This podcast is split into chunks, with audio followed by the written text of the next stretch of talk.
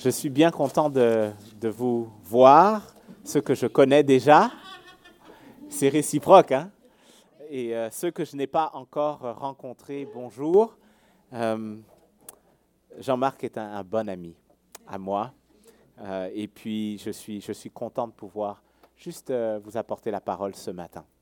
Je pense, on a chanté les yeux fixés vers, vers toi, malgré les problèmes autour de moi, je veux regarder vers toi. Je pense que la plupart d'entre nous, on a déjà, on sait à quoi ça ressemble et on sait comment on se sent quand il y a des difficultés autour de nous. Et puis qu'on met notre espoir dans quelque chose. Qu'on réalise que ce n'est pas autour de nous que va se trouver la solution. Ce n'est pas en nous qu'il y a la solution, mais c'est en Dieu. Et on regarde à lui. Il y a euh, quelque temps, j'étais, cet été, j'étais dans un camp de jeunes. J'étais dans un camp de jeunes. Et puis dans ce camp de jeunes, on a fait une activité on a invité plusieurs adolescents, c'était un camp, d'adolescents. Les adolescents étaient là et on leur a donné plusieurs euh, éléments à utiliser pour faire une œuvre d'art.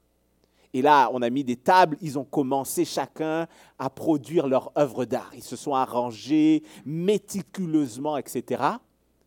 Tout le monde avait hâte de présenter son œuvre d'art.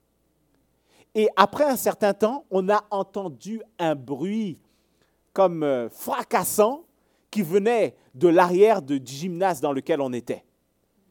Et là, un homme déguisé, enfin un personnage déguisé, est arrivé d'une manière fulgurante. Il courait et muni d'un instrument, il a complètement brisé toutes les œuvres d'art des jeunes. Et là, on était tous choqués tout d'abord, on était triste parce qu'ils avaient mis beaucoup de leur temps. Et là, ils ont, on voyait aussi, non seulement ils avaient mis beaucoup de leur temps, mais beaucoup des choses étaient beaux. Et là, on voyait tout ça détruit. Moi, j'étais le chef de camp, on ne m'avait même pas mis au courant de ce qui allait se passer. Donc là, moi, je ne sais pas qu'est-ce que je vais faire avec les jeunes. Est-ce qu'il va y avoir une sorte de rébellion dans le camp maintenant? Qu'est-ce qui va se passer? Et là, quelqu'un est arrivé pour nous expliquer que ce qui venait d'arriver, c'est exactement ce que Satan fait dans la vie d'un chrétien. De belles choses, on essaye de faire de belles choses. Et on n'a pas besoin d'être chrétien. Peut-être tu es là, les choses de Jésus, bon, tu t'intéresses un peu, mais tu n'es même pas trop sûr pour toi. Et tu essayes du que tu peux. Tu mets ton espoir dans quelque chose. Tu fais le, mieux que tu peux. Et à un moment donné, peut-être dans ta vie, tu vois que le mieux que tu as pu euh, faire ou produire est complètement balayé, bouleversé par un ennemi de ton âme. L'apôtre Paul, qui a écrit l'épître aux Galates, faisait pas euh, face à une telle situation. Il avait travaillé, voyagé durant ses voyages missionnaires. Il est arrivé, il a rencontré des gens.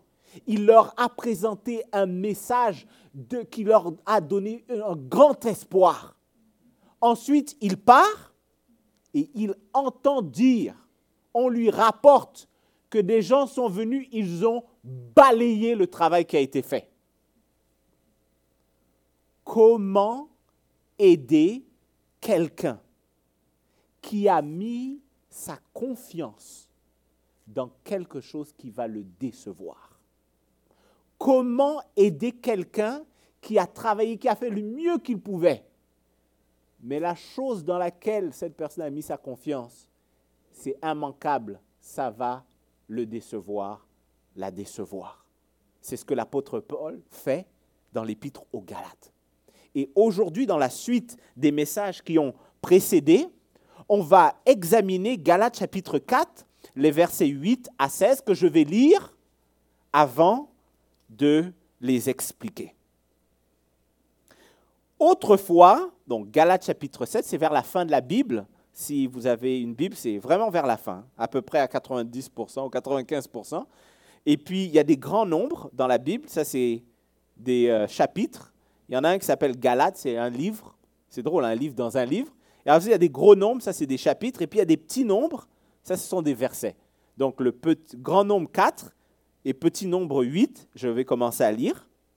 Autrefois, vous ne connaissez pas Dieu, vous ne connaissiez pas Dieu. Vous serviez des dieux qui par nature ne le sont pas.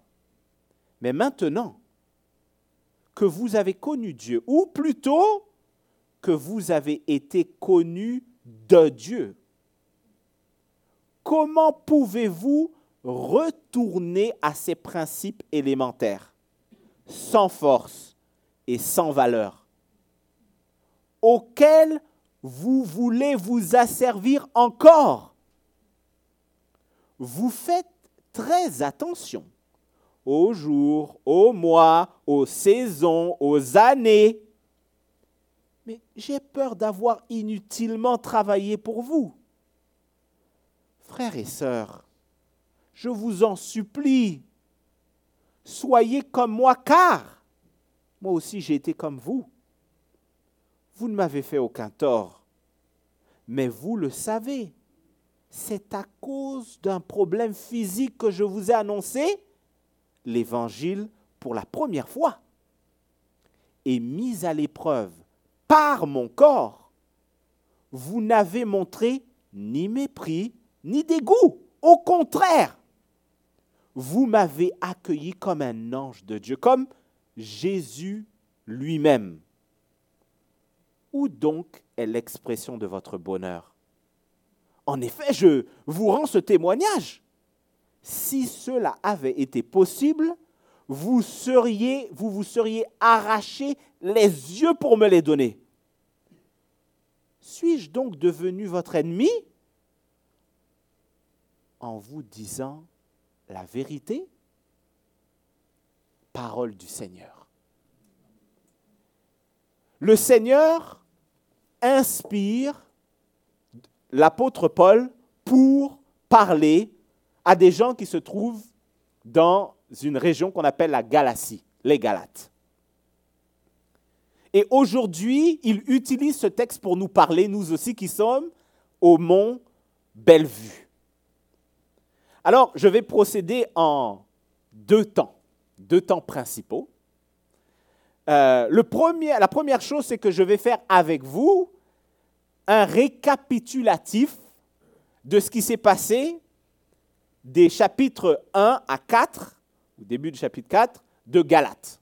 Donc un rappel de ce que l'on a vu. Et pour ce rappel, je vais procéder de la manière suivante. Quelle est la source de ton bonheur? Quelle est la source de ton bonheur? Cette chose est ton Dieu. Cette chose est ton Dieu. Certains placent leur bonheur dans euh, la joie de leurs enfants. On fait tout pourvu que les enfants soient heureux. Certains placent leur bonheur dans la satisfaction sexuelle. C'est une des sources de bonheur pour certains. Certains placent leur bonheur dans le fait de comprendre, de savoir. Et là, ils placent leur bonheur. D'autres placent leur bonheur dans des positions dans leur entreprise. Quelle est la source de ton bonheur? Qu'est-ce qui te procure une joie profonde, une joie ultime? C'est ton Dieu. Et plusieurs ont plusieurs dieux. Maintenant, il y a dans le texte le livre de Galates deux propositions qui sont faites. D'un côté, on nous parle de la bonne nouvelle de Jésus, la bonne nouvelle de Jésus, qui nous dit que Dieu est la source du bonheur de quiconque Dieu est la source de ton bonheur. Et que pour avoir ce bonheur, il te faut une relation de paix avec Dieu. Et que cette relation de paix avec Dieu, ça passe par Jésus. Donc la bonne nouvelle de Jésus nous dit que la source du bonheur de quiconque, c'est Dieu lui-même. Et une relation de paix avec Dieu, c'est ça qui nous procure un bonheur tellement ultime que ça ensuite va dans toutes les autres, tous les autres domaines de notre vie. Et pour avoir ce bonheur, ça passe par Jésus. D'un autre côté, on a la bonne nouvelle des règles. Donc la bonne nouvelle de Jésus, mais de l'autre côté, la bonne nouvelle des règles, qui nous dit que quel que soit le bonheur ou ta source de bonheur, quelle que soit ta source de bonheur, pour y arriver, tu dois suivre des règles. Donc, supposons que ton bonheur, c'est que tes enfants aient un avenir. Supposons que c'est ça ton Dieu. Pour y arriver, il faut que tu suives des règles. Si tu suis bien les règles, tu vas arriver à ton bonheur. Il y a deux propositions qui sont faites. La bonne nouvelle de Jésus promet un bonheur. Et la bonne nouvelle des règles promet un bonheur. Là où il y a une grande différence, c'est comment on va y arriver. Comment on va y arriver. Et il y a eu un contraste qui est fait entre ces deux bonnes nouvelles. La bonne nouvelle de Jésus nous dit, Dieu vient à toi. Tu ne peux pas aller toi-même vers Dieu. Mais la bonne nouvelle des règles nous dit, toi, tu vas monter vers Dieu ou vers ton bonheur. La bonne nouvelle de Jésus nous dit, suis Jésus. La bonne nouvelle des règles dit, suis des règles. La bonne nouvelle de Jésus nous dit, je suis doux. Jésus lui-même, il dit, je suis doux. La bonne nouvelle des règles dit, sois fort, travaille. La bonne nouvelle de Jésus nous dit, tout est accompli. Jésus a tout fait pour toi. La bonne nouvelle des règles dit, travaille encore. La bonne nouvelle de Jésus nous dit, je te pardonne. Je te pardonne. Je te restaure. La bonne nouvelle des règles nous dit, si tu ne suis pas les règles, tu es condamné. La bonne nouvelle de Jésus nous dit, je te relève. La bonne nouvelle des règles nous dit, si tu ne suis pas les règles, tu vas être écrasé encore plus. La bonne nouvelle de Jésus unit. La bonne nouvelle des règles divise. La bonne nouvelle de Jésus met toute l'emphase sur la, la, relation. La bonne nouvelle des règles, elle met toute l'emphase sur les règles.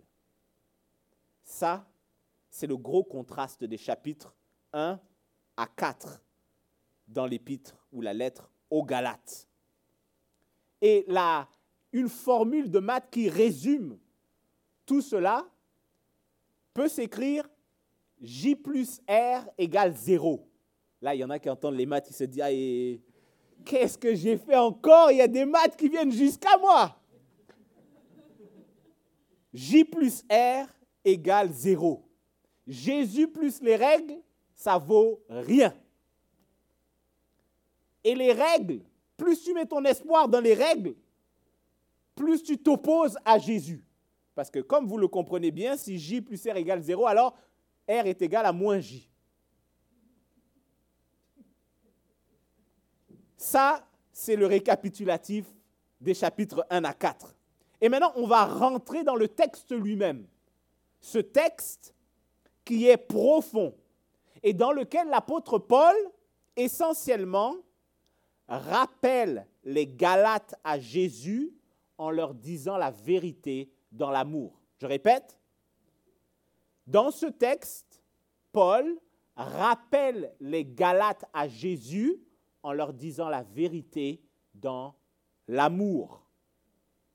Des fois, on a besoin de l'entendre parce qu'il y a beaucoup de blabla que je vais dire, mais si tu te rappelles d'une seule chose, Paul rappelle les Galates à Jésus. Comment? En leur donnant la vérité dans l'amour. Procédons de deux manières suivantes. La première des choses, on va voir l'appel de l'appel par la vérité.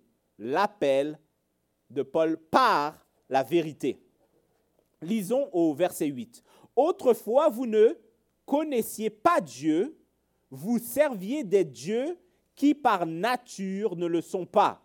Mais maintenant que vous avez connu Dieu, ou plutôt que vous avez été connu de Dieu, comment pouvez-vous retourner à ces principes élémentaires sans force et sans valeur, auxquels vous voulez vous asservir encore? Vous faites très attention aux jours, aux mois, aux saisons, aux années. J'ai peur d'avoir inutilement travaillé pour vous. On va s'arrêter là. L'appel par la vérité. Dans ces premiers versets, l'apôtre Paul donne la carte d'identité des anciens dieux. La carte d'identité des anciens dieux. Vous savez que euh, dans certains pays, on donne aux citoyens ou aux gens une carte d'identité. Et quand on marche dans la rue, à un moment donné, quelqu'un, un policier peut arriver et vous dire Identifiez-vous s'il vous plaît. Et là, on leur présente une carte d'identité. Donc nous, euh, pour la plupart, quand on va dans d'autres pays, on amène avec nous un passeport. Si on nous pose des questions, on montre notre passeport et puis là, ça donne des preuves de qui on est. Et dans ces premiers versets, l'apôtre Paul donne la carte d'identité des anciens dieux des Galates. Il dit que ces anciens dieux sont de nature différente.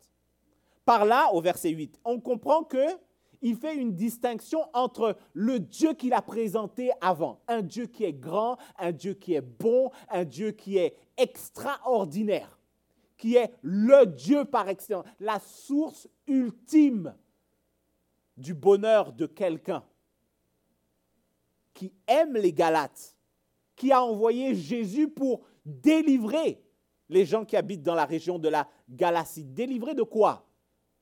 De la condamnation due à leur péché. Comme les Galates avaient péché, a fait des choses qui avaient offensé Dieu, ils méritaient justement d'être condamnés par Dieu. Mais Dieu a prouvé son amour envers eux en leur envoyant Jésus au temps marqué.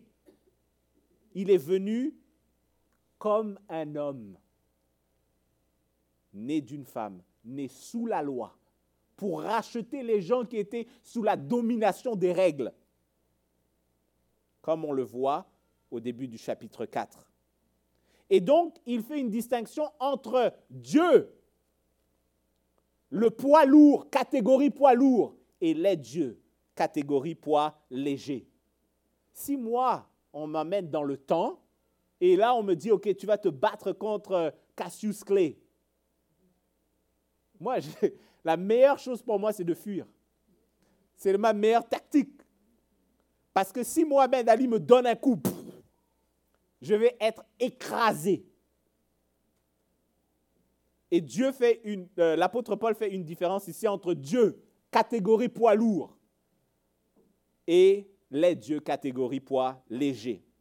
Il présente la carte d'identité des dieux en disant que ce sont des principes élémentaires, verset 9, principes élémentaires. Et ça, c'est par la distinction, euh, pour faire un contraste entre Dieu qui est mûr, mature, sage, et des principes élémentaires. C'est comme si ce sont des petites additions comparées à des exposants. Addition, tu ajoutes 1, 2, 3, 4, 5. Exposant 2, 4, 8, 16, 32, 64, 128, 256, 512, 1024, 2048, 4096. Donc, vous comprenez? Principes élémentaires versus un Dieu mûr, mature. Il présente les dieux comme étant sans force. Quelle force ces, ces principes élémentaires de philosophie, ces principes que vous avez là d'organiser, de vous euh, organiser en suivant des règles. Qu'est-ce que ça a par rapport au Dieu puissant? Celui qui, et vous le savez pour la plupart parce que vous avez prié pour moi, quelqu'un est malade, il ne peut pas parler, il ne peut pas marcher. Le Dieu puissant, il va, il guérit. Et la personne peut prêcher. Un des dieux qui sont sans valeur, suivre des règles, c'est essentiellement agir comme pour des choses qui sont sans valeur par rapport à un Dieu qui est précieux, grand, extraordinaire, majestueux, digne de louange. Et la louange, c'est celle que l'on donne régulièrement les dimanches et à d'autres moments. La carte d'identité des anciens dieux. Deuxièmement, dans cette première partie de, de l'appel par la vérité, l'apôtre Paul nous donne une image. Au verset 9, nous lisons, mais maintenant que vous avez été connu de, euh, que vous avez connu Dieu, ou plutôt que vous avez été connu de Dieu, comment pouvez-vous retourner à des principes élémentaires sans force et sans valeur auxquels vous voulez vous asservir? Asservir, un mot un peu compliqué qui nous rappelle l'image de l'esclavage. L'esclavage, c'est quand il y a un maître et ce maître possède non seulement des choses, mais des gens. Et il dit à l'esclave, tu te lèves maintenant, allez, tu vas travailler. On n'a jamais te demandé comment tu te sens, est-ce que tu es malade ou pas. Il t'ordonne, tu fais les choses. Tu es sa possession. Et ils disent que, et, l'apôtre Paul explique ici que essentiellement, les gens qui mettaient leur, leur espoir, leur, toute leur énergie dans ces choses de bonheur et cherchaient à les atteindre en suivant des règles, ils rappellent que le fait d'essayer de suivre des règles pour arriver à ces choses-là, ça les a servis. Ça les rend esclaves. Est-ce qu'il y a quelqu'un ici qui aimerait être un esclave? Moi, je n'ai jamais rencontré dans tous les endroits que quelqu'un dit hey, Est-ce qu'on veut des esclaves Tout le monde se lève. Même pas une personne. Oh Et si tu étais esclave? Imaginez des esclaves dans le sud des États-Unis. À un moment donné, on leur dit Ok, si à un moment donné, si la guerre réussit, vous pouvez aller vers le nord. Des gens qui sont vers le nord et qui disent Non, non, on veut revenir encore esclave. Il faut vraiment être esclave dans son cerveau pour vouloir faire ça. Et là, l'apôtre Paul ici nous explique que les anciens dieux vous rendaient esclaves. Une autre chose qui est dite par l'apôtre Paul, c'est que ce n'est pas seulement que ça vous rendait esclave, mais vous désiriez être esclave. Là, c'est comme une sorte, une autre euh, nuance. Il dit, vous vouliez vous asservir ou vous voulez vous asservir. Donc il fait une distinction entre le fait que vous êtes esclave et le fait que vous voulez même encore maintenant retomber dans ces affaires de règles, d'être dirigé par des règles, que vous êtes à la hauteur devant Dieu si vous suivez des règles. Et pas seulement vous, mais vous imposez même des règles aux autres, encore et encore. Il dit que c'est l'objet de vos désirs. Il donne des vérités qui sont dures. dans l'appel à la vérité, l'apôtre Paul nous dit que ce n'est pas juste des choses abstraites, il dit, regardez, vous faites face en ce moment à un cas de bonne nouvelle des règles. La bonne nouvelle des règles. Et il le dit d'une manière imagée, puisqu'on lit au verset 10, vous faites très attention, très attention aux jours, aux mois, aux saisons, aux années. Donc, il y a beaucoup de choses, mais regardez même votre attitude par rapport aux règles. Ah non, on ne doit pas porter ça. Oh non, on ne doit pas se vêtir comme ça. Oh non, attention, on ne doit pas dire ça. Ou on ne doit pas être à tel endroit. Oh non, si cet argent va de cette manière, c'est pas bon. Et puis, eh, qu'est-ce que tu as fait là? Qui t'autorise à faire ça? Qui est ton titre? Depuis quand nous, tu viens nous diriger là-dessus? On a toujours fait comme ça, attention. Et là, on ne voit pas la relation, ce n'est pas l'amour, mais c'est le choc pour suivre parce qu'on a enfreint des règles, des habitudes, des traditions. Est-ce qu'on se reçoit? L'apôtre Paul dit des vérités qui sont difficiles, même pour nous aujourd'hui, à recevoir. Et il nous dit qu'essentiellement, tout ce dont il a parlé, ce n'est pas juste des dieux d'anciens, des dieux, parce que là, il leur adressait la parole à eux, mais il nous aide à comprendre, nous qui, les qui lisons 2000 ans plus tard, qu'on a ici un cas de bonne nouvelle des règles. Pour être à la hauteur, pour que ce soit assez bien, pour être accepté par Dieu, pour être assez bon, accepté par Dieu, il faut suivre des règles. Vous faites très attention aux jours, aux mois, aux saisons, aux années. On comprend que ici, les règles sont le mot de passe pour accéder au bonheur.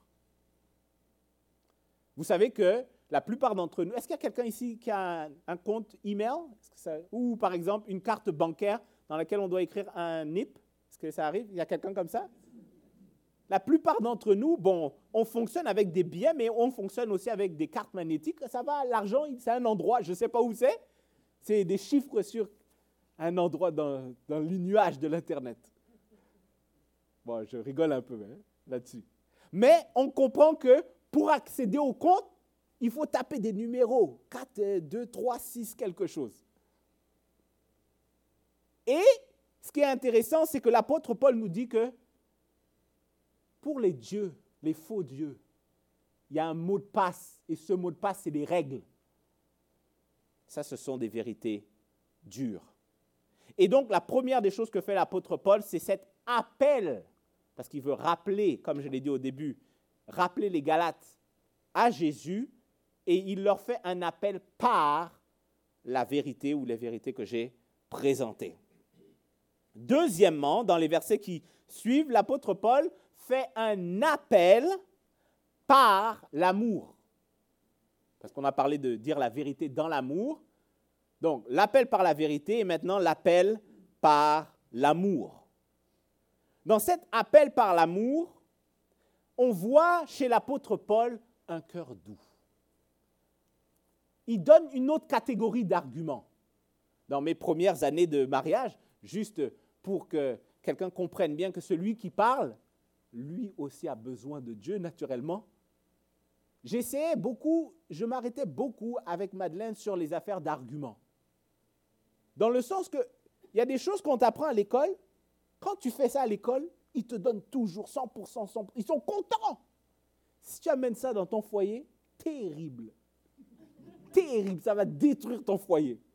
Il faut que tu comprennes bien ça. Or, moi, bon, vous savez, à l'université, ils nous disaient, ah ben oui, c'est comme ça, c'est logique. Et puis d'ailleurs, tu donnes tes arguments. Mais si tu t'attaches beaucoup au raisonnement, à la forme, etc., dans une relation romantique, en tout cas de mariage, tu te diriges directement vers le gouffre.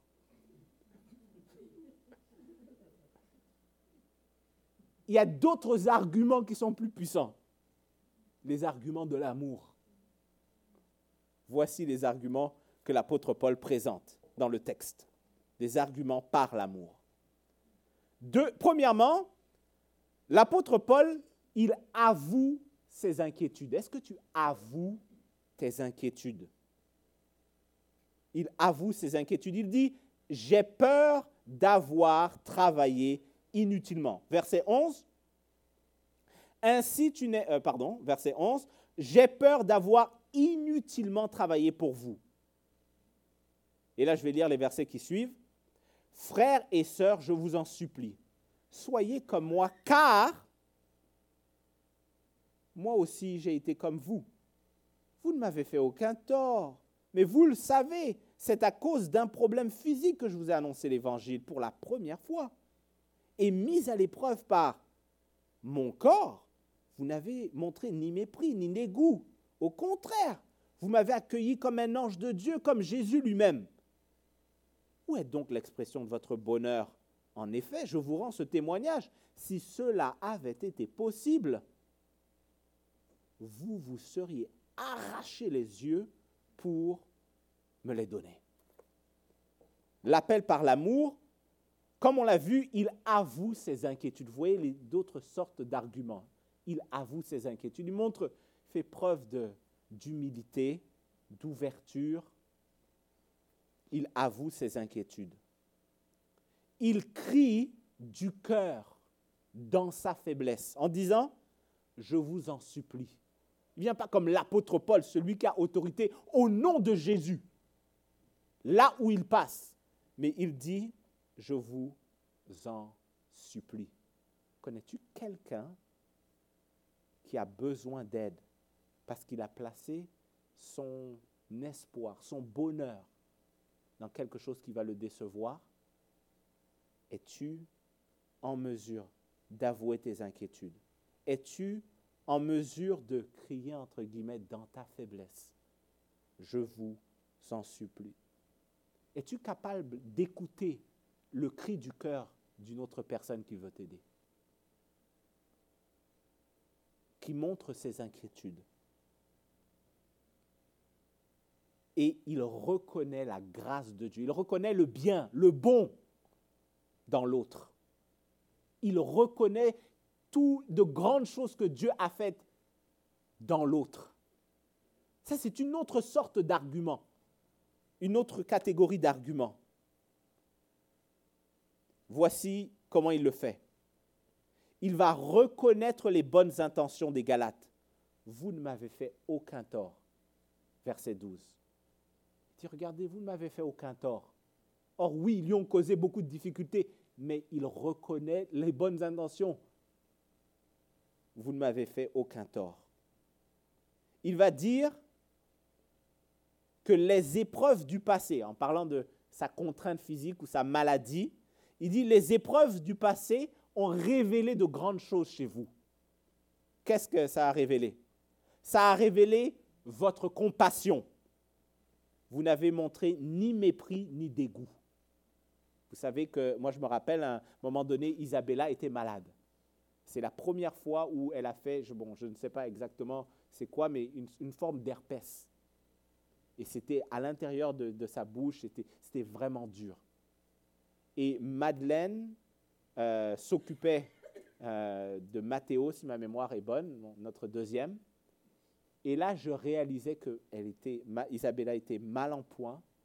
Je ne voulais, j'avais aucun problème, même si j'étais contaminé par ça. Ça ne me faisait rien. Je me suis dit, moi, je vais rester avec ma fille. Si on va aller ensemble, quel que soit ce qui arrive. Et je me rappelle que dans ma relation avec Isabella, et elle n'était même pas consciente dans ce temps-là, mais ça nous a comme soudés. Il y a quelque chose qui s'est passé. Quand j'ai dit, vaille que vaille, je suis avec toi. Je ne sais pas comment on va faire, on est ensemble là-dedans. Ça nous a soudés. L'apôtre Paul, il montre comment la, la, situation de maladie qui est arrivée dans son corps a révélé quelque chose de puissant chez les Galates, à savoir leur compassion. Il ne les a pas, ils ne l'ont pas, ils ne sont pas approchés de l'apôtre Paul avec mépris. Oh, qu'est-ce qu'il fait avec ces nouvelles affaires de Dieu, ces nouvelles affaires de Dieu, ou avec dégoût. Mais ils ont accueilli, ils l'ont accueilli. Ça a montré leur hospitalité. Vous m'avez accueilli. Ça a montré leur égard envers Dieu et envers Jésus. Vous m'avez accueilli comme un ange de Dieu, comme Jésus lui-même. Verset 14. Ça a démontré leur joie d'aider l'apôtre Paul. Verset 15. Où est donc passée l'expression de votre bonheur? Ça a montré leur joie d'aider l'apôtre Paul. Ça a montré leur dévouement envers l'apôtre Paul. Vous arrachez les yeux pour me les donner. Une image hein, qui montre le dévouement des Galates. Mais aussi, au verset 16, où on nous dit que ça a montré l'amitié des Galates envers l'apôtre Paul. Suis-je devenu votre ennemi? Dans le sens, j'étais bien votre ami. Vous voyez comment l'apôtre Paul utilise une autre forme d'argumentation. Est-ce que ça t'est déjà arrivé même dans ton propre couple, dans des relations avec un frère, une sœur, avec un enfant, avec un patron, d'être bloqué au niveau des arguments par la vérité? Quel argument tu peux donner quand tu vois qu'il y a un blocage? Que le Seigneur nous aide à penser à l'appel par l'amour. L'appel par l'amour. C'est la, Dieu utilise les deux types d'argumentation. C'est le Dieu de vérité, mais c'est le Dieu d'amour. D'un côté, il donne ce qui est bon, sage, parfait, excellent. Il dirige son peuple par des règles, des principes, des lois qui sont bonnes.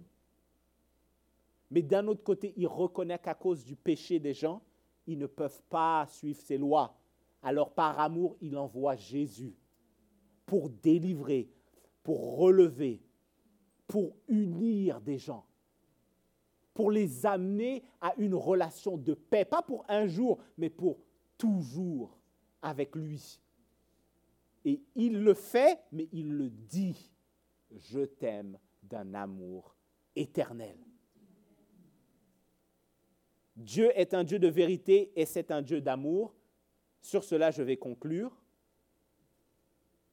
en reposant la question comment aider quelqu'un qui place son bonheur, qui tire son bonheur de quelque chose qui va le décevoir?